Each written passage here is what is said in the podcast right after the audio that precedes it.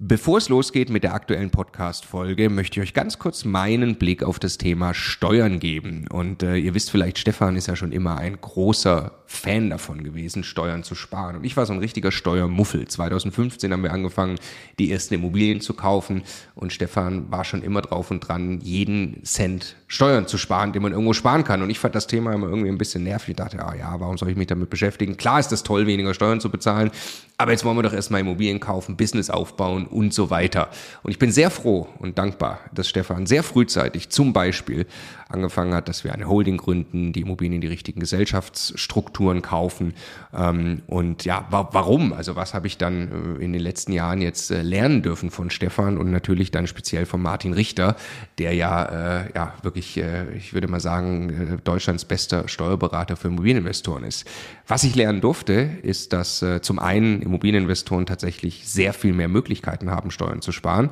Das ist schon sehr eindrucksvoll, was man alles machen kann. Aber dann, und das ist der entscheidende Punkt, sind die gesparten Steuern ja pures Eigenkapital. Es geht also nicht nur darum, dass ich jedes Jahr x tausend Euro weniger Steuern bezahle, sondern es geht darum, dass ich dieses Geld als pures Eigenkapital, als Immobilieninvestor ja wieder ans Arbeiten bringe und sie mit zweistelligen Eigenkapitalrenditen einsetze.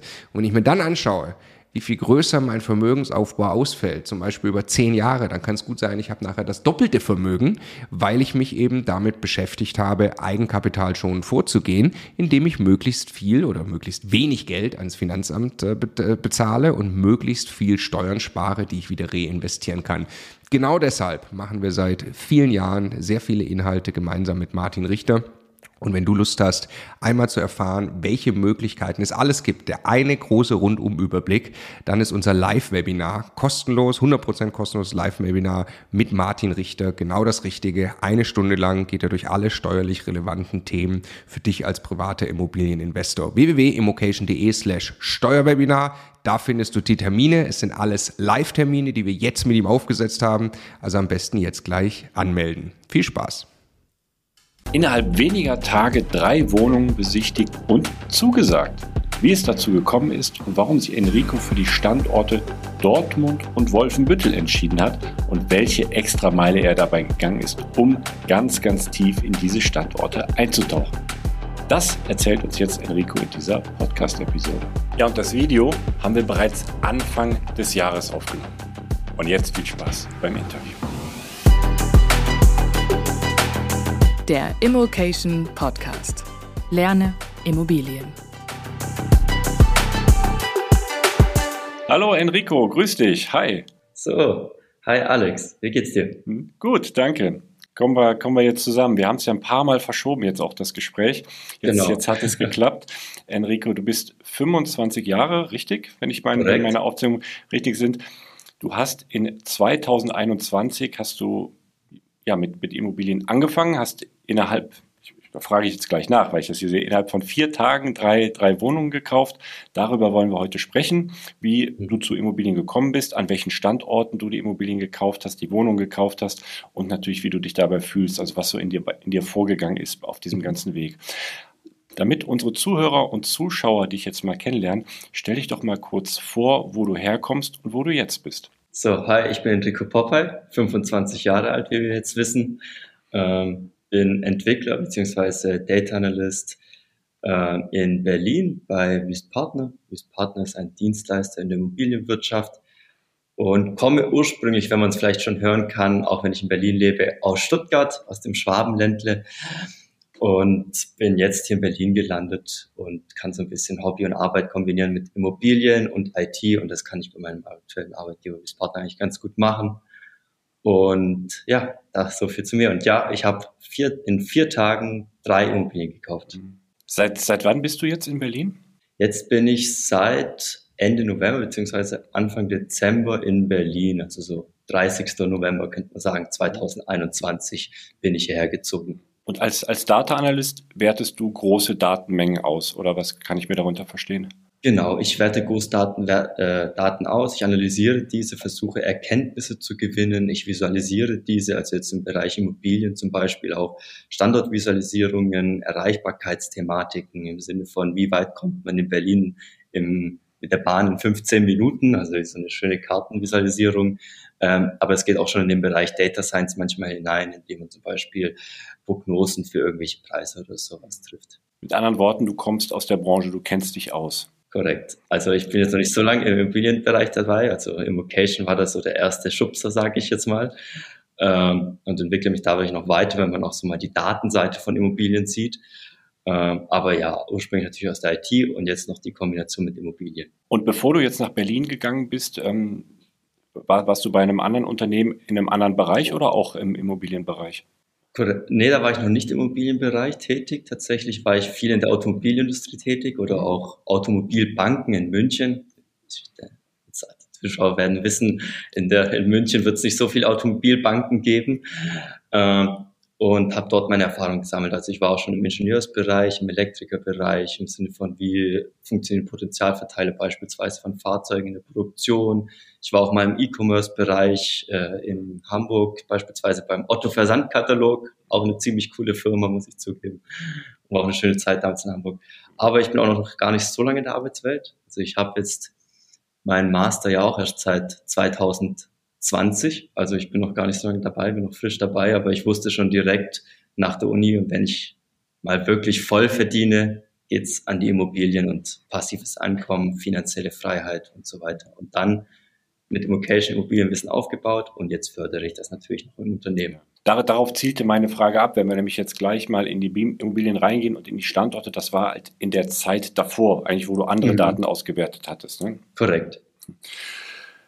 Ähm, Du meintest gerade mit 20 bist du, äh, bist du dann in den Job eingestiegen? Mit 24 bin ich in den Master gegangen sozusagen und dann war ich ein Jahr sozusagen in der Berufswelt und jetzt bin ich 25. Hast du eigentlich dein, dein erstes Geld jetzt verdient, deine ersten Gehalt, äh, Gehaltschecks auf dem Konto gehabt? Genau. Der Gedanke in Immobilien zu investieren, wie, wie ist der gereift? War der dann auf einmal da oder hast du dich länger damit vor, äh, vorher befasst oder viel, viele machen das ja parallel oder auch nur sparen über Sparpläne, ETFs an. Also das, sind ja so diese Gedankengänge, ne? wo, wo fängt man an, in welchem Alter fängt man an und wie, wie, wie kam es da bei dir so zu dieser Entscheidung? Also, dass ich Immobilien wollte, wusste ich schon etwas länger, schon sehr, als ich sehr jung war. Also wenn man, ich wollte schon immer ein bisschen wohlhabend sein, sag ich mal, weil die Welt dort immer so schön war bei denen. Ähm, und wenn man das dann immer so auch schon als Kind in Cartoons gesehen hat, auch sei es in irgendwelchen Serien, in irgendwelchen Filmen, hatten die Reichen irgendwie immer Immobilien das Thema war halt nur noch nicht so ganz greifbar. Für mich war das Thema halt, du hast Immobilien, wenn du reich bist. Also du brauchst erst viel Geld, bevor du überhaupt Immobilien kaufen kannst. Also du benötigst natürlich auch manchmal ein bisschen Geld.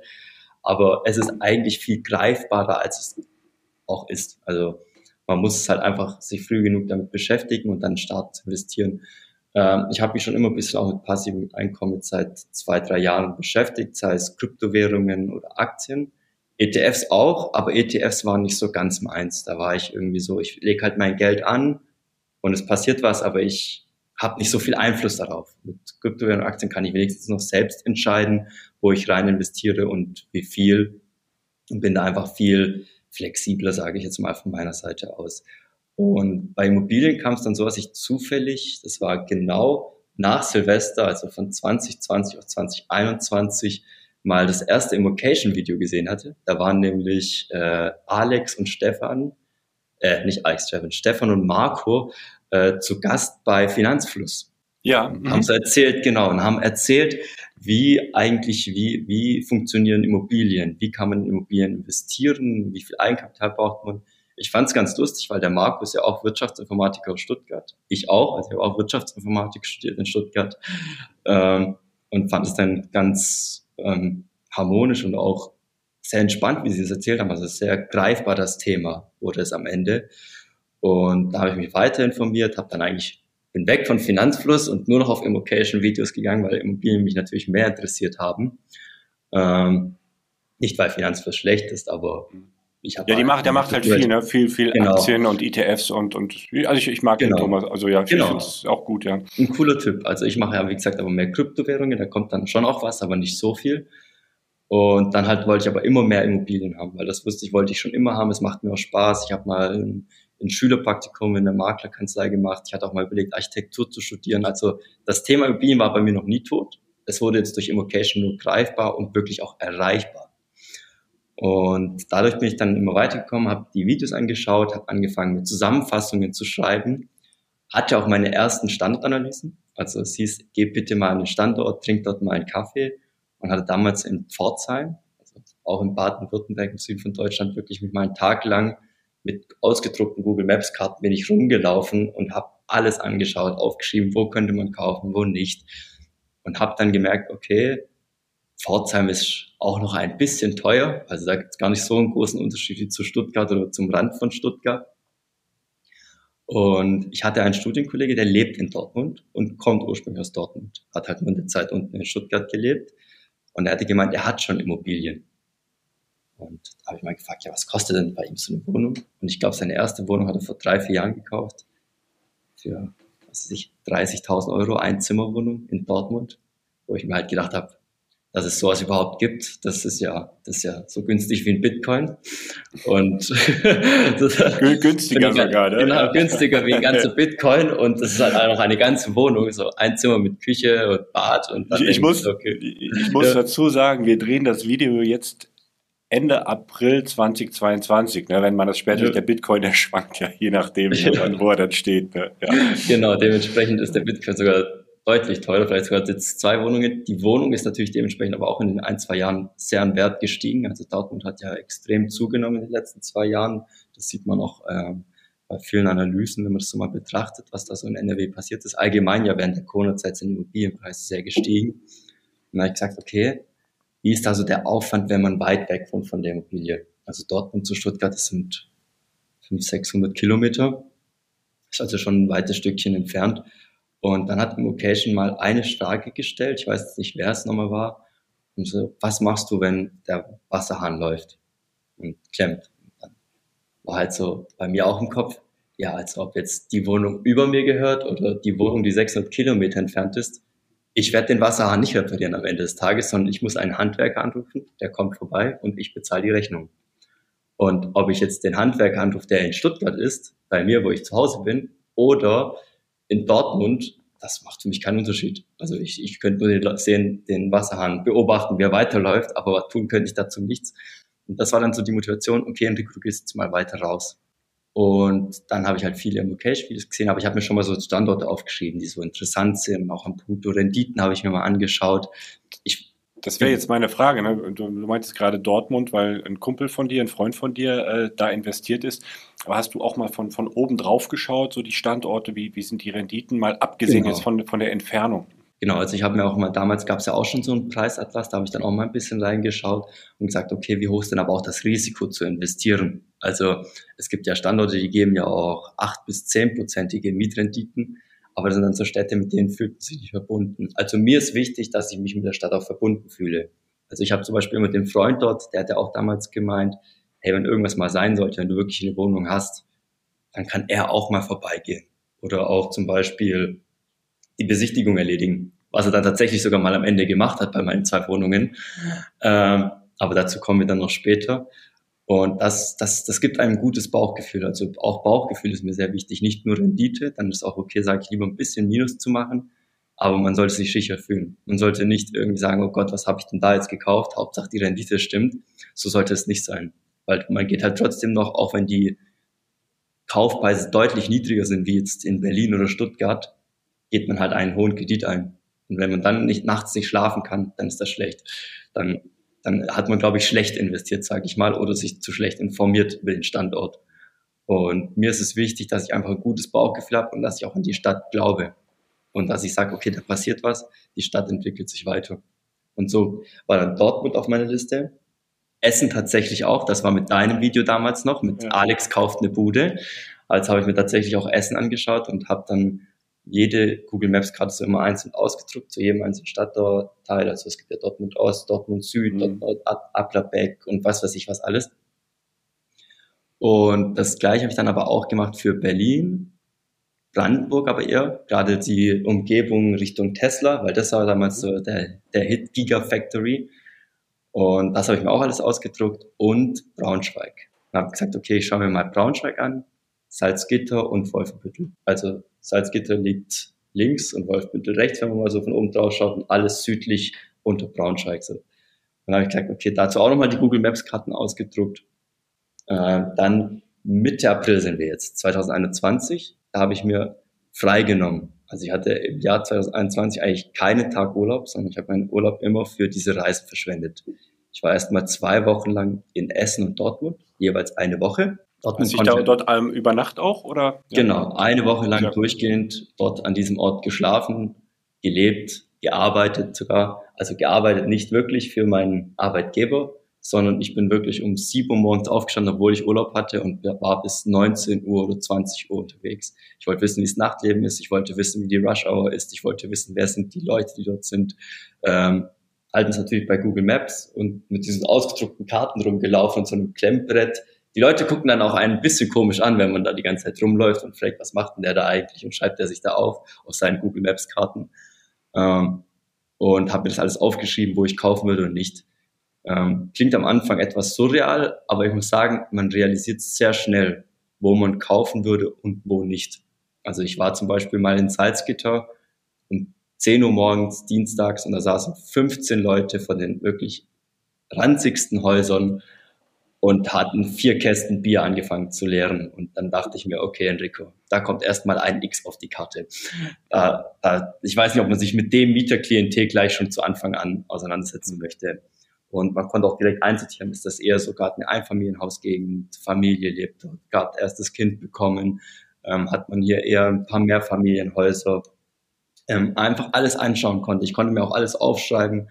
Und ich glaube, ich bin jetzt mittlerweile bei 60, 70 Seiten Standortanalyse, wo alles draufsteht, alles über den Standort, plus Renditen, plus Kaufpreise. So dass ich mir gesagt habe, Enrico, wenn du anfängst, dann fängst du richtig an.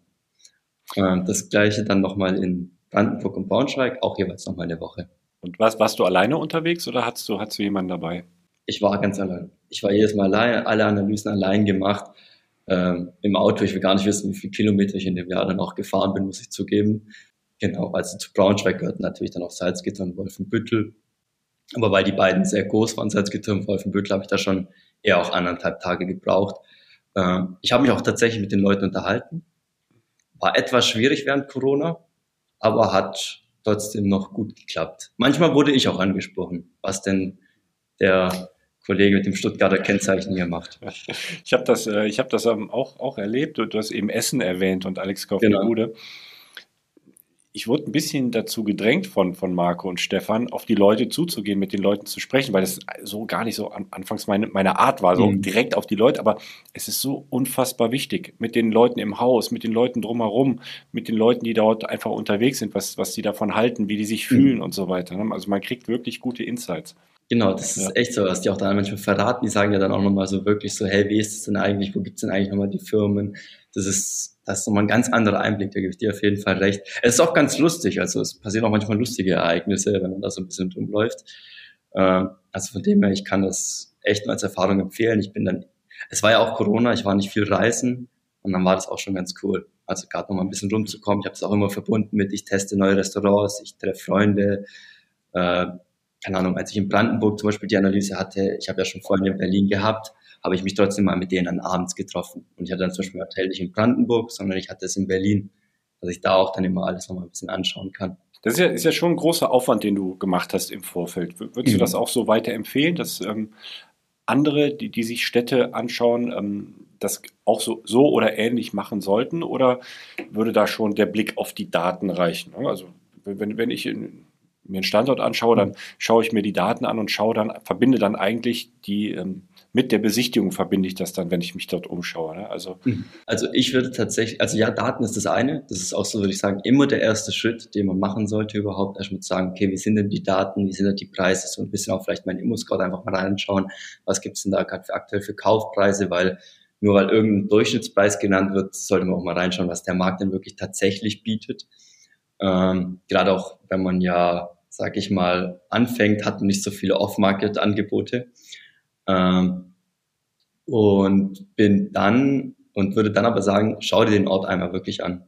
Also schau dir diesen Ort wirklich an. Du musst es nicht so machen wie ich mit dreieinhalb, vier Wochen, die ich jetzt aufgewendet habe. Tatsächlich dafür nur Analysen. Und es war ja auch mein Urlaub. Ähm, von jeweils acht bis zehn Stunden pro Tag. Das muss man nicht machen. Aber schau es dir wenigstens an. Also wenig, es hilft auch wirklich sehr, vor zum Beispiel vor einem Termin von der Immobilie nochmal so eine halbe Stunde vorher da zu sein und vielleicht nochmal drei Stunden danach zu bleiben, um alles anzuschauen. Wo sind die Gegenden? Wer sind die Leute, die dort leben? Weil nur weil das Haus, was du gerade siehst, im Internet schön ist, heißt das nicht, dass die Gegend drumherum auch wirklich so attraktiv ist, wie die Immobilie, die du gerade siehst. Also es hilft wirklich sehr, mal vor Ort zu gehen. Jetzt äh, hast du dich für zwei Standorte entschieden. Mhm. Und waren das jetzt die Tops deiner Analyse oder sagst du, ich habe eine gewisse Renditeanforderung und eine gewisse Zukunftsaussicht, die ich mit diesem Standort verbinde? Das sind jetzt die Standorte, wo ich, wo ich investieren möchte? Oder wie hast du jetzt, ich sag mal, das Ausschlussverfahren wahrscheinlich so, so gemacht? Der, fliegt, der, der Standort fliegt raus, der fliegt raus und ich bleibe jetzt in Dortmund. Ausgeschlossen habe ich erstmal nicht keinen. Also Pforzheim habe ich tatsächlich vielleicht am Anfang kurz mal ausgeschlossen, diesen einen Tag, weil ich gesagt habe, okay, ist schon noch ein bisschen teuer. Ich lasse es mal auf dem Schirm für die Zukunft. Ich habe auch meine Informationen beibehalten, die bleiben bei mir in meinem Google Docs gespeichert. Aber tatsächlich Essen zum Beispiel war eine Stadt, die hat mir gut gefallen. Es gab sehr viele schöne Orte, aber es war so, Bauchgefühl hat noch nicht so ganz gestimmt. Das war noch so irgendwie so, hm. Ich weiß, was du meinst. Ich weiß, genau, es ist halt einfach so ein Bauchgefühl, wo ich sage, ja. schon cool hier, aber ich weiß noch nicht, jetzt direkt was kaufen, weiß ich nicht als erste Immobilie. Und dann habe ich gesagt, okay, Braunschweig und äh, Dortmund habe ich mich mehr verbunden gefühlt. Auch tatsächlich Brandenburg. Und dann hatte ich gesagt, okay, jetzt Enrico, jetzt fängst du mal an mit diesen Such, äh, automatischen Suchvorschlägen von ImmoScout, ImmoWelt und, und so weiter und so fort, dass du dir da wirklich mal so Suchaufträge erstellst und mal schaust, was reinkommt und habe gemerkt, okay, bei Dortmund und Braunschweig und Umgebung, beziehungsweise bei mir wird es ja auch Wolfenbüttel, äh, kommt schon noch regelmäßig was rein und auch noch was, was finanzierbar ist. Brandenburg, ich weiß nicht, ob da dann auch ein bisschen Immocation schuld ist, muss ich zugeben, kam sehr wenig rein. Also es war wirklich sehr, sehr wenig. Es waren dann auch nicht unbedingt jetzt wirklich die coolen Angebote. Ich habe es nicht ausgeschlossen, sondern ich habe es tatsächlich aktiv beobachtet. Ich habe jeden Tag, also ich glaube, ich bekomme bis heute immer noch so 20 E-Mails pro Tag, wo ich einfach nur reinschaue, okay, was suchst du dort? Bei Dortmund, Braunschweig und Brandenburg hatte ich dann auch immer einen Tab offen. Also du musst dir vorstellen, ich saß 2020 nur im Homeoffice, hatte drei Monitore und auf dem einen Monitor lief dauerhaft Immo Scout, Immo Welt und ich musste nur aktualisieren drücken. Wie so ein Ticker, wirklich, der da durch Genau, genau. Und ich habe das wirklich nochmal zehnmal pro Tag gemacht. Wie es mit Kryptowährungen hatte ich auch noch offen, aber Immobilien hatte ich auch offen. Da das passiert dann natürlich nicht so oft, wenn so oft ein Inserat reinkommt. Am Anfang habe ich auch wirklich alles nochmal durchgerechnet. Wie ist dort die Rendite? Also diese, den Immocation, die Immocation Bierdeckelbewertung habe ich dann immer gemacht, nachgerechnet und wie es dann gekommen ist. Und dann natürlich kam immer die Masterclass, man hatte seine Arbeitsgruppe. Ähm, das hat gut funktioniert. Man hat auch coolen Input bekommen, auch in den Vorlesungen. Ich war halt, glaube ich, schon fast vor der, nach, den ersten, nach dem ersten Monat, in dem es offiziell begonnen hat, das war dann September 2021 war ich eigentlich schon fast durch, Ende, Ende September oder Mitte Oktober war ich schon durch mit wirklich allem, von den ganzen Kanä Videos natürlich. Hatte meine Analysen, ich war vorbereitet, ich hatte meine Kriterien. Und was ich dann auch gemacht habe, ist, und das hat mir tatsächlich auch einmal jetzt zum Schluss geholfen, ist, ich habe mich in die Datenbanken jedes Maklers eintragen lassen an diesem Standort. Und das hilft nochmal. Das hilft enorm sogar. Gerade in Dortmund nochmal wirklich viele, viele, die sich so mit dem Markt auch beschäftigen und dann auf die gängigen Immobilienportale gehen, die sehen halt nur das, was dort angezeigt ist. Und das ist entsprechend mhm. ähm, wahrscheinlich auch sogar verkaufspreismaximierend, so zumindest die, die ersten mhm. Seiten, die dort angezeigt werden. Aber genau das andere, ich sage mal immer, wenn man sich so diesen Eisberg vorstellt, was da unten, was nicht sichtbar ist, dass viel ja schon geht, was dort gar nicht erscheint. Ne? Ja. Mhm. Genau.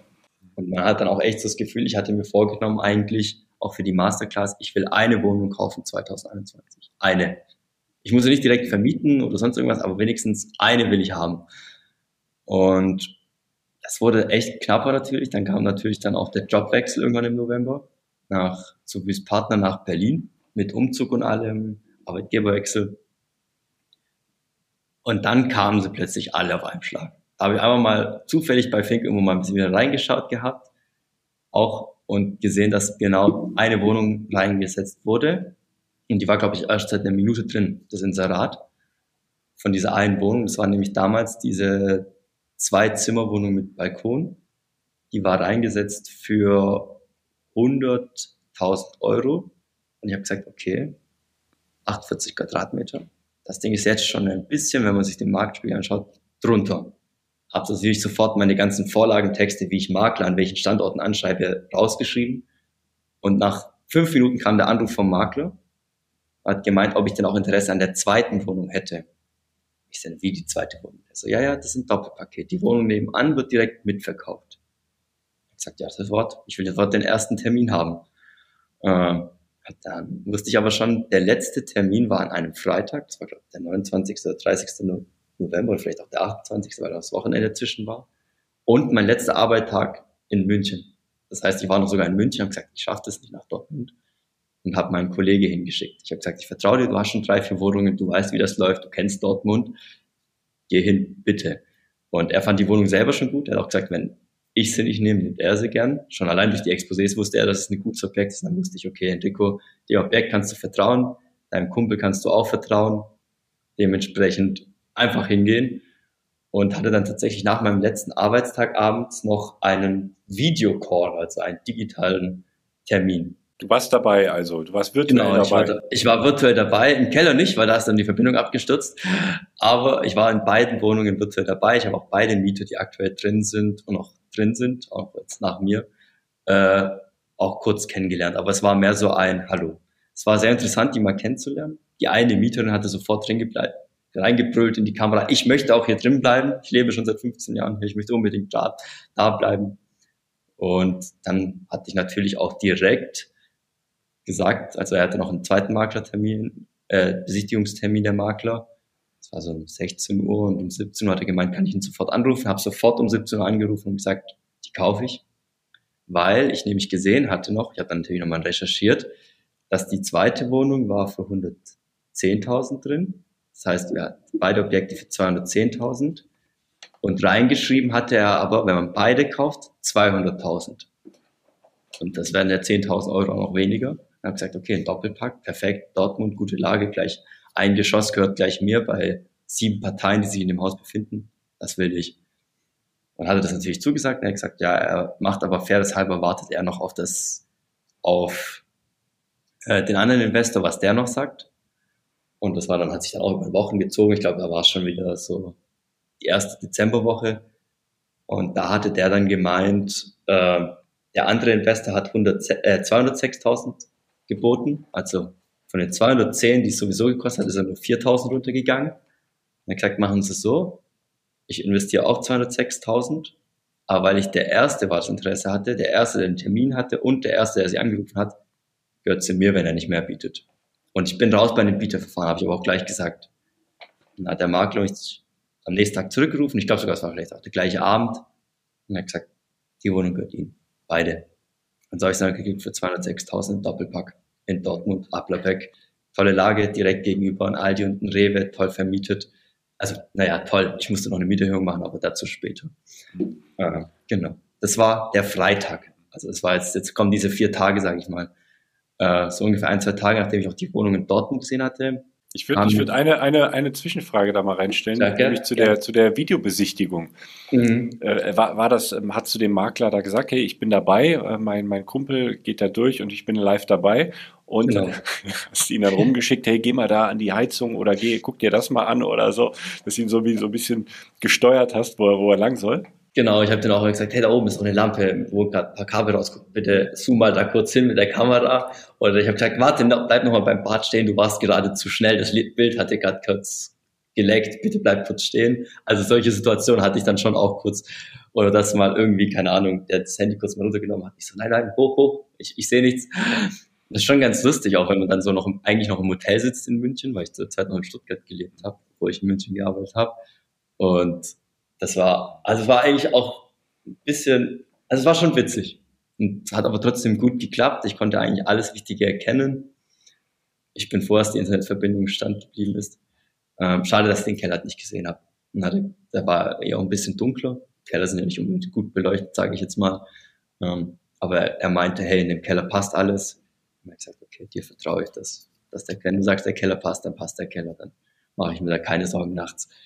Und ich muss auch sagen, bis jetzt bereue ich es nicht. Genau, und so kam das Ganze dann. Genau, und dann jetzt zu der Wohnung in Wolfenbüttel wahrscheinlich, wie es dazu kam. Mhm, kam wahrscheinlich ein, zwei Tage später, nachdem ich nach Fink Immo gesucht habe, kam eine E-Mail von einem Makler direkt. Also das war wieder so ein Angebot, wo ich mich in die Datenbank habe eintragen lassen und habe auch direkt angeschrieben, okay, kostet gerade 105.000 Euro, da ist noch was machbar im Preis, weil die Wohnung ist seit 20 Jahren vermietet ein Rentnerpaar, also aktuell Rentnerpaar jetzt. Ähm, da musste noch einmal eine Mieterhöhung rein da gab es auch, glaube ich, seit 20 Jahren gefühlt keine. Und dann habe ich gesagt, okay, schreibe ich mal an, frage ich mal nach und dann hat sie gesagt, wann ich vorbeikommen kann.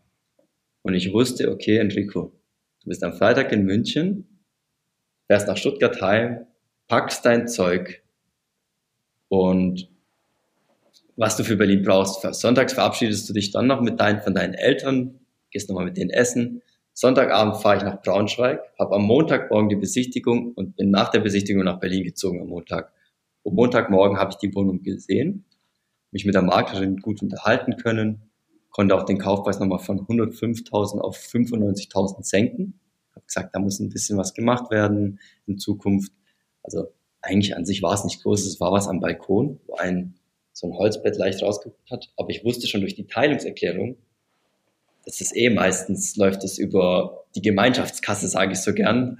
Und dann ist es ja nicht mein Geld, was dafür drauf geht. Und dann war es mir eigentlich sowas von egal, aber ich habe es halt einfach reingebracht. Und ich wusste, dass wenn jetzt zum Beispiel die Mieter mal ausziehen, dann darf ich das Bad neu machen, den Boden. Also einfach so wirklich klassisch nochmal voll rein äh, Wände streichen und so weiter. Tür nicht unbedingt, aber vielleicht halt einfach Bad, vielleicht sage ich mal das teuerste und die Elektrik. Und das habe ich dann alles genannt, aber ich weiß halt, die Rentner sind jetzt so 63, 64 Jahre alt und die wollen drin leben bleiben, nachdem ich mich mit denen unterhalten hatte.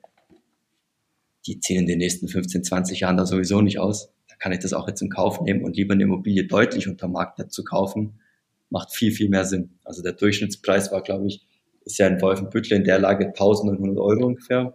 Und ich habe für 1,5 eingekauft, den Quadratmeter.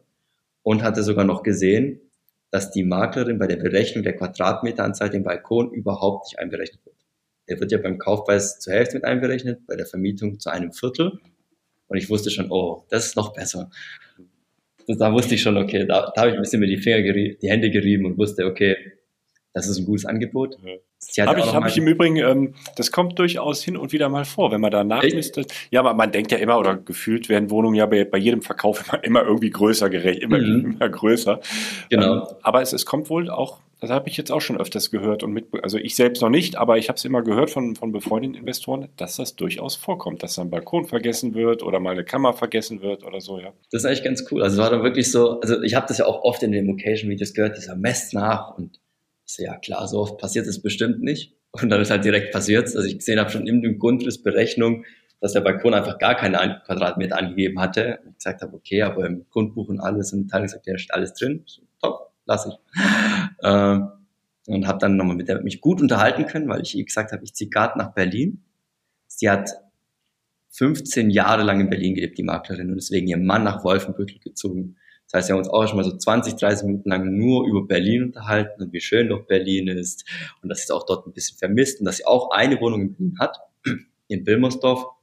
Und ich gesagt habe, ah, da wohnt auch ein Freund von mir in Wilmersdorf in Berlin und dann waren wir auch direkt immer auf einer Ebene.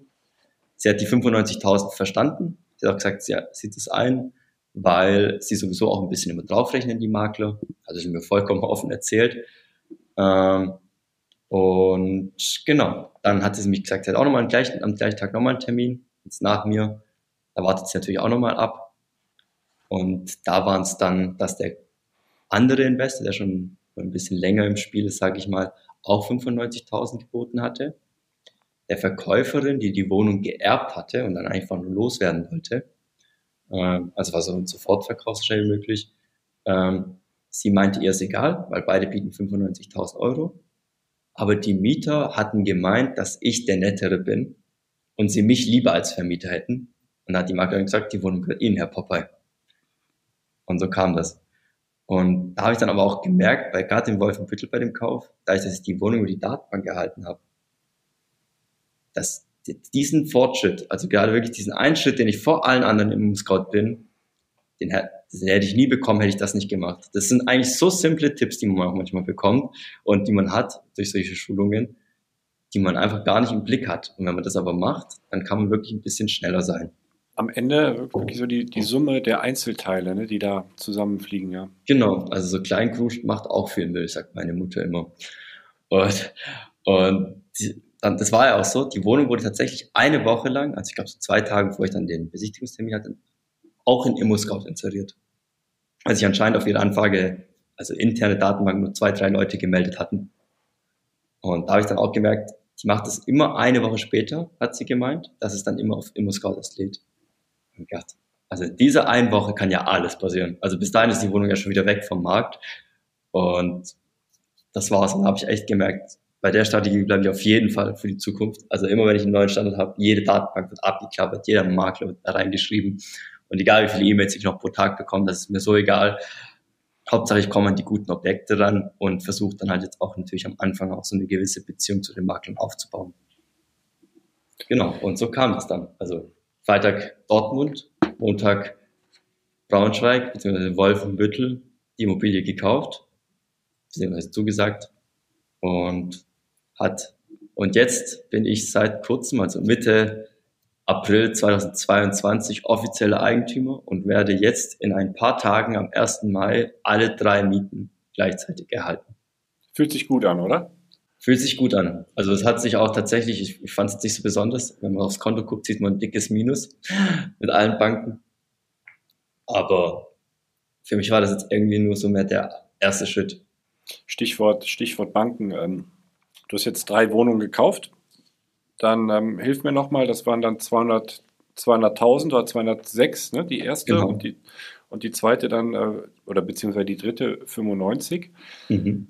Am Anfang des Gesprächs äh, sagtest du, wechselst gerade den Job, also der eine Job ist gekündigt, der andere mit in der Schweiz, ne, oder in, in, in, der Probezeit wahrscheinlich mhm. auch.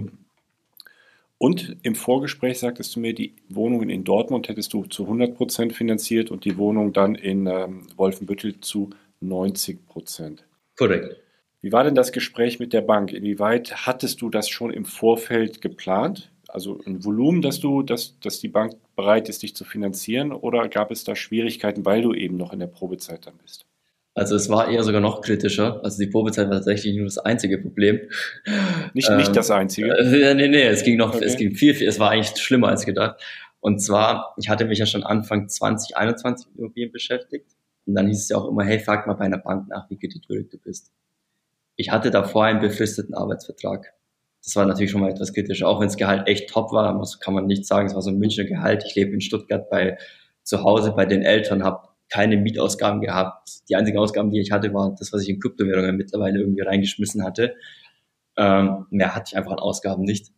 Ähm, hatte dann mit vielen Banken schon davor ja, gesprochen. Kann man, kann man ja auch als Investment betrachten, je nachdem, genau, wie man den genau. Kryptomarkt genau. Äh, genau, also für mich lief es gut jetzt bis zum Ende, lief es noch gut. Also ich bin auch sehr zufrieden und bereue es auch nicht. Äh, es war aber so, dass man gesagt hat, okay, ich, ich sollte mal echt mit Banken vorher telefonieren, wenn ich gerade einen festen Arbeitsvertrag habe.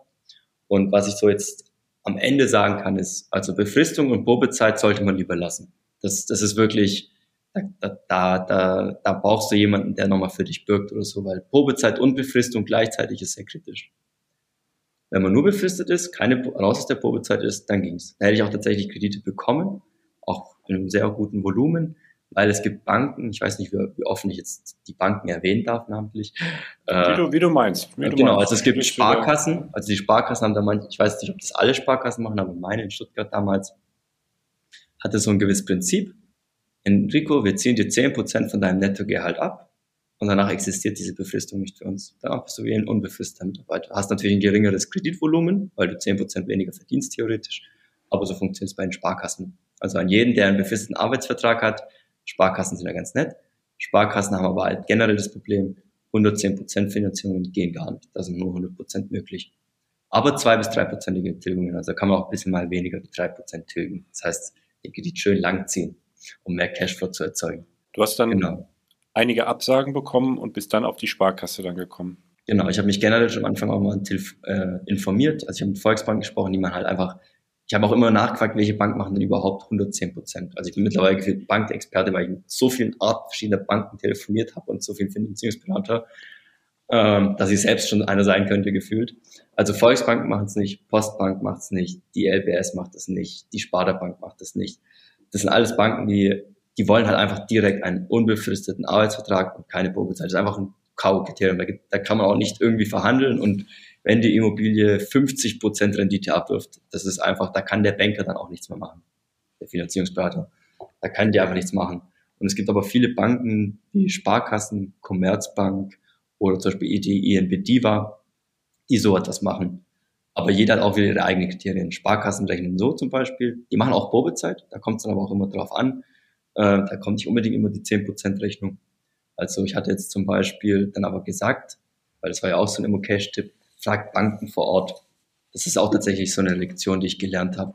Am Anfang habe ich mit Banken in Stuttgart gesprochen, für Immobilien in Dortmund und Braunschweig.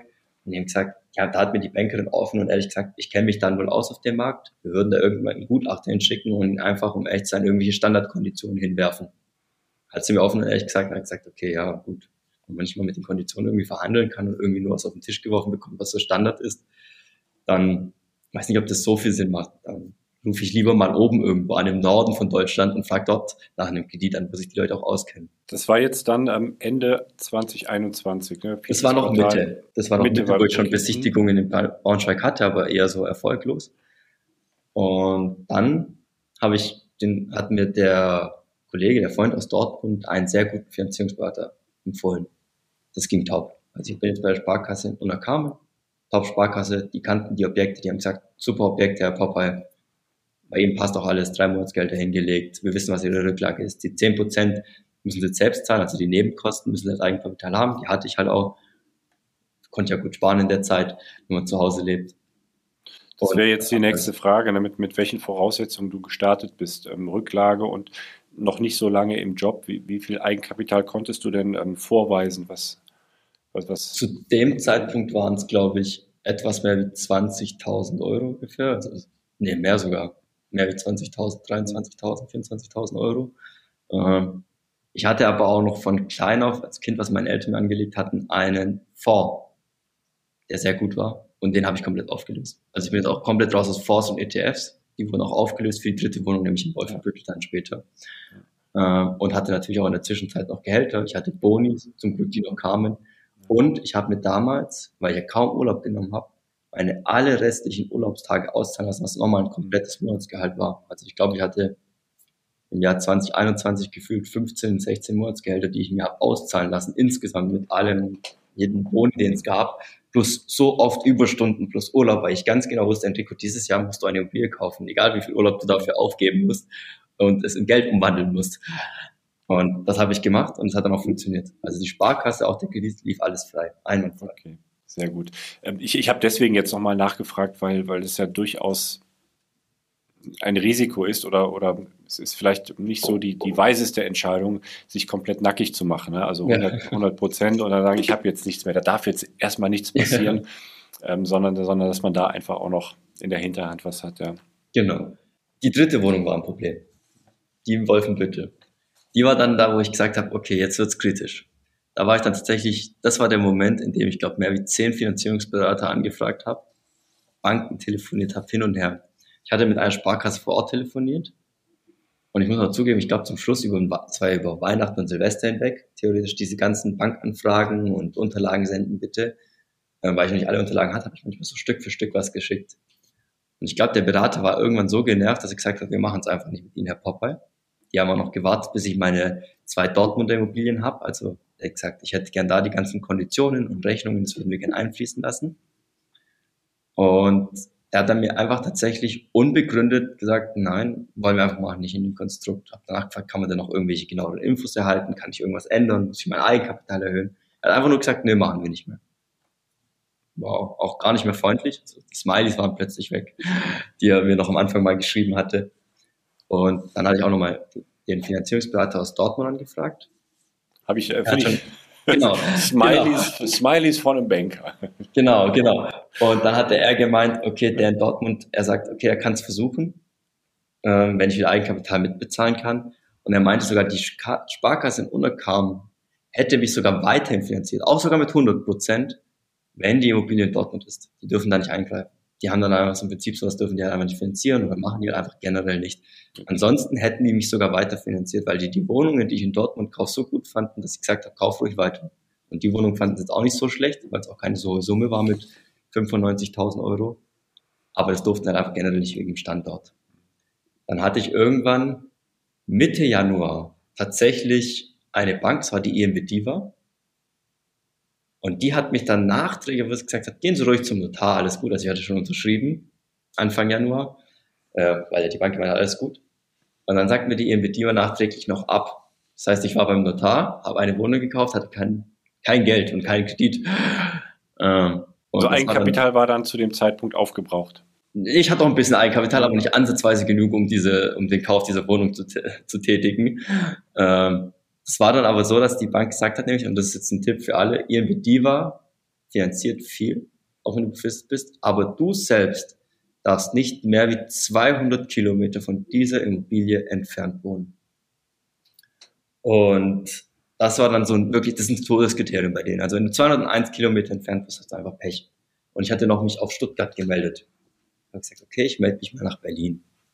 Das sind ja nur 220 Kilometer nach Wolfbüttel. Hat dir nicht gereicht. Ich dachte, okay, Enrico, jetzt wird's kritisch. Und habe dann gesagt zu dem Finanzierungsberater, okay, 100% weg, wir können auch auf 90 gehen. Wird kritisch, mir ist 100% lieber, aber lieber sonst auch die 90%, weil die 10% kann ich noch selber decken aus dem Eigenkapital und den, äh, den, den Fonds, den ich aufgelöst habe, äh, dass ich dass, dass ich das noch kriege, weil ich war schon beim Notar und, und ich wollte aber auch diese Immobilie. Also alles im Jahr gesagt, Enrico, diese Immobilie gibst du nicht jemand anderem. Du bleibst bei dieser Immobilie und du bleibst bei einem guten Draht mit der Maklerin in Wolfenbüttel, wenn du später nochmal mehr kaufen willst. Da haben jetzt 20 Kilometer, haben jetzt über äh, die Finanzierung entschieden, 90 oder genau. 100 Prozent. Genau, da muss ich auch sagen, Kompliment an den Finanzierungsberater in Dortmund, der hat mit nachträglich gesagt, er wusste das schon, dass das nicht funktioniert. Also er hat das auch gar nicht angefragt, es war ein anderer Finanzierungsberater. Und er hat gesagt, der Dortmunder Finanzierungsberater war enttäuscht von dem anderen Finanzierungsberater, den ich angefragt habe, weil er gesagt hat, dass das in der Finanzierungsberater nicht sagt, dass die EMB Diva das so todeskritisch ist mit den 200 Kilometern, dass sie diese Immobilie nicht hätte bekommen, Herr Popol. Und habe es dann aber noch mit der Commerzbank und 90 Prozent Finanzierung geschafft. Genau. Dann jetzt zur Wohnung Wolfenbüttel. Da hatte ich ja jetzt 4,5 Prozent Rendite trotz der aktuellen Konditionen. Äh, Durchschnittsrendite an Wolfenbüttel sind 4,8 Prozent. Und das Rentner-Ehepaar wusste aber auch schon, dass da eine Mieterhöhung von mir kommen wird. Also hatten sie sich schon gedacht, wenn nach 15, 16, 17, 18 Jahren keine Mieterhöhung kommt. Und habe gesagt, na gut, wir machen auch direkt die 20 Prozent. Bei denen war das aber mein erstes Gespräch, also vor dem Dortmund. Das war ein bisschen, ist man ja nervös, wenn man sagt, oh Gott, wie ist das jetzt mit Mietern zu sprechen, direkt eine Mieterhöhung zu geben. Habe ich gesagt, machen wir fünf Jahre lang keine Erhöhung aber ich erhöhe jetzt ab dem 1.1.23, ist auch schon geschrieben, unterschrieben, alles durch, ähm, erhalte ich ab dem 1.1.23 20 Prozent mehr Miete. Dort ist die Rate aktuell 380 vom Kredit. Die Miete beträgt 360 kalt und ab dem 1. erhalte ich 430.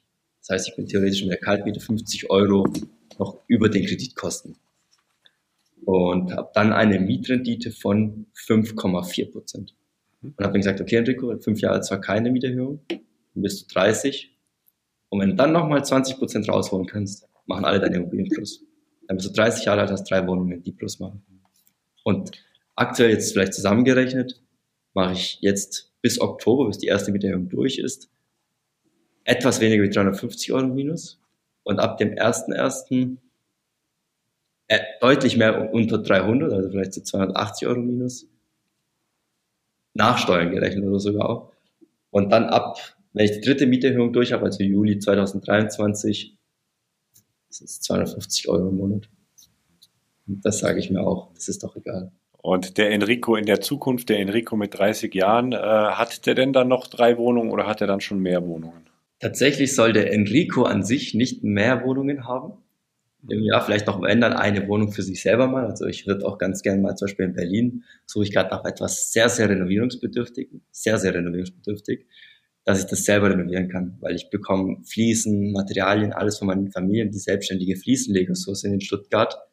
Alles zum EK-Preis, so billig, dass ich sage, es würde sich auch lohnen, vielleicht ein Eigenheim zu kaufen. Jetzt bei den Zinsen bin ich gerade ein bisschen unsicher, muss ich zugeben, als es damals noch anders aussah. und dann halt vielleicht die klassische Strategie, zwei Jahre zu halten und dann steuerfrei zu verkaufen, vielleicht noch ein bisschen EK zu schaffen und Hauptsache den Wert der Immobilie zu steigen. Das ist aber mehr so ein persönliches Ziel, ähm, wenn ich jetzt hier in Berlin bleibe. Aber die Zukunft ist, dass eher die Holdingstrukturen beziehungsweise die vermögensverwaltenden Strukturen nur noch Immobilien besitzen. Also ich hatte das Immobilienkonstrukt schon immer so ein bisschen auch mit meinen Verwandten geplant. Gerade mit meinem Cousin, der selbstständiger Elektriker ist, der ist drei Jahre älter wie ich, hat einen Betrieb mit 16 Mann zusammen. Also das ist schon was ordentliches, was da sitzt. Ähm, wir haben aber gesagt, dass mit dem vermögensverwaltenden Ding, mit den Unternehmen und der ganzen Struktur und dieser Strategie, das ziehen wir genauso durch, wie ich es jetzt 2021 mit für mich selbst gemacht habe. Ich informiere mich, ich schaue mir Videos, also ich bin jetzt auch schon bei den Zusammenfassungen bei, äh, dabei. Also ich habe die witzigerweise gerade sogar noch im Hintergrund offen. Bei fünf, sechs Seiten was ist der Unterschied, wenn man Vermögensverwaltung Immobilien kauft, was ist der Unterschied mit Holdingstruktur, was ist der Unterschied nicht. Und das Ziel ist tatsächlich dann mit vier oder fünf Leuten, ich habe da schon ein Konstrukt, äh, das aufzubauen. Und man hat ja auch in der Masterclass immer noch mal eins zu eins Coachings. Und das letzte Coaching habe ich gesagt, geht dafür drauf. Eine PowerPoint. Was ist mein Ziel? Was ist meine Strategie? Ist das, was ich da sage und was ich gelernt habe, auch richtig? Und dann zu sagen, 2023 wird nur noch über Holding und Vermögensverwaltungsunternehmen gekauft. Und dann auch Ziel A-Lagen, mehr Familienhäuser und so weiter. Ich habe gesagt, am Anfang muss ich die Spielregeln kennenlernen, allgemein mit Immobilien. Das habe ich jetzt mit den dreien gemacht. Ich habe jetzt ein bisschen das Mieter- und Vermieter-Dasein. Aber in Zukunft will ich groß werden. Und dann auch wirklich Ziel finanzielle Freiheit. Und dann gibt es kein Limit nach oben. Rico, dabei wünsche ich dir viel Erfolg, gutes Gelingen und dann lass uns doch in fünf Jahren den Enrico mit 30 Jahren nochmal interviewen. Auf jeden Fall, würde mich sehr freuen. Vielen Dank. Dann mach's gut, Alex. Ciao.